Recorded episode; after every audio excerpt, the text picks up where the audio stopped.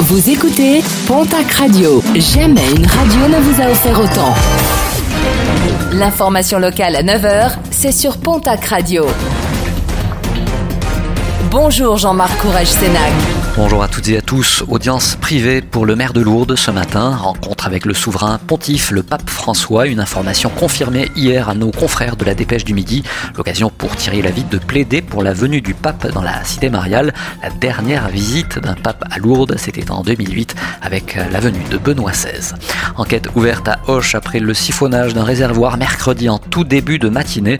Le réservoir d'un engin de chantier, une mini-pelle, a été entièrement vidé de son carburant. La police est en charge de l'enquête. Un mot de sport et de rugby avec la section paloise en recherche d'un joker médical.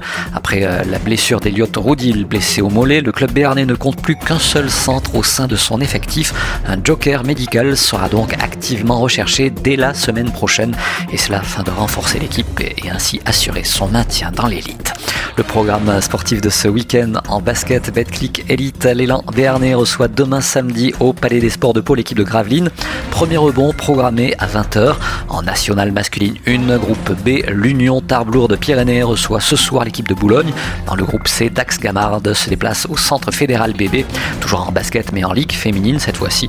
Le TGB reçoit demain samedi l'équipe de Villeneuve d'Ascq. Basketland se déplacera dimanche à Saint-Amand-Hainaut Basket. En football Ligue 2, la 30e journée du championnat. Déplacement demain à 15h du TFC à Auxerre. Autre déplacement, mais à 19h cette fois-ci, celui du Pau FC au Paris FC. L'Altitoy est devenu, au fil des éditions, la compétition de ski alpinisme de référence dans les Pyrénées. Un passage obligé pour l'élite de la discipline sur un parcours A exigeant et chronométré, mais aussi un rendez-vous populaire avec un parcours B offrant de magnifiques traces sur les massifs du Tourmalet et de l'Ardiden. Une compétition par équipe de deux. Alors pourquoi cette formule? La réponse de Mathieu Roudière, directeur de course de l'Altitoy. C'est une compétition par équipe de deux parce que comme on propose des dénivelés quand même assez élevés, la seule possibilité de proposer des dénivelés comme les nôtres, c'est de pouvoir courir en équipe.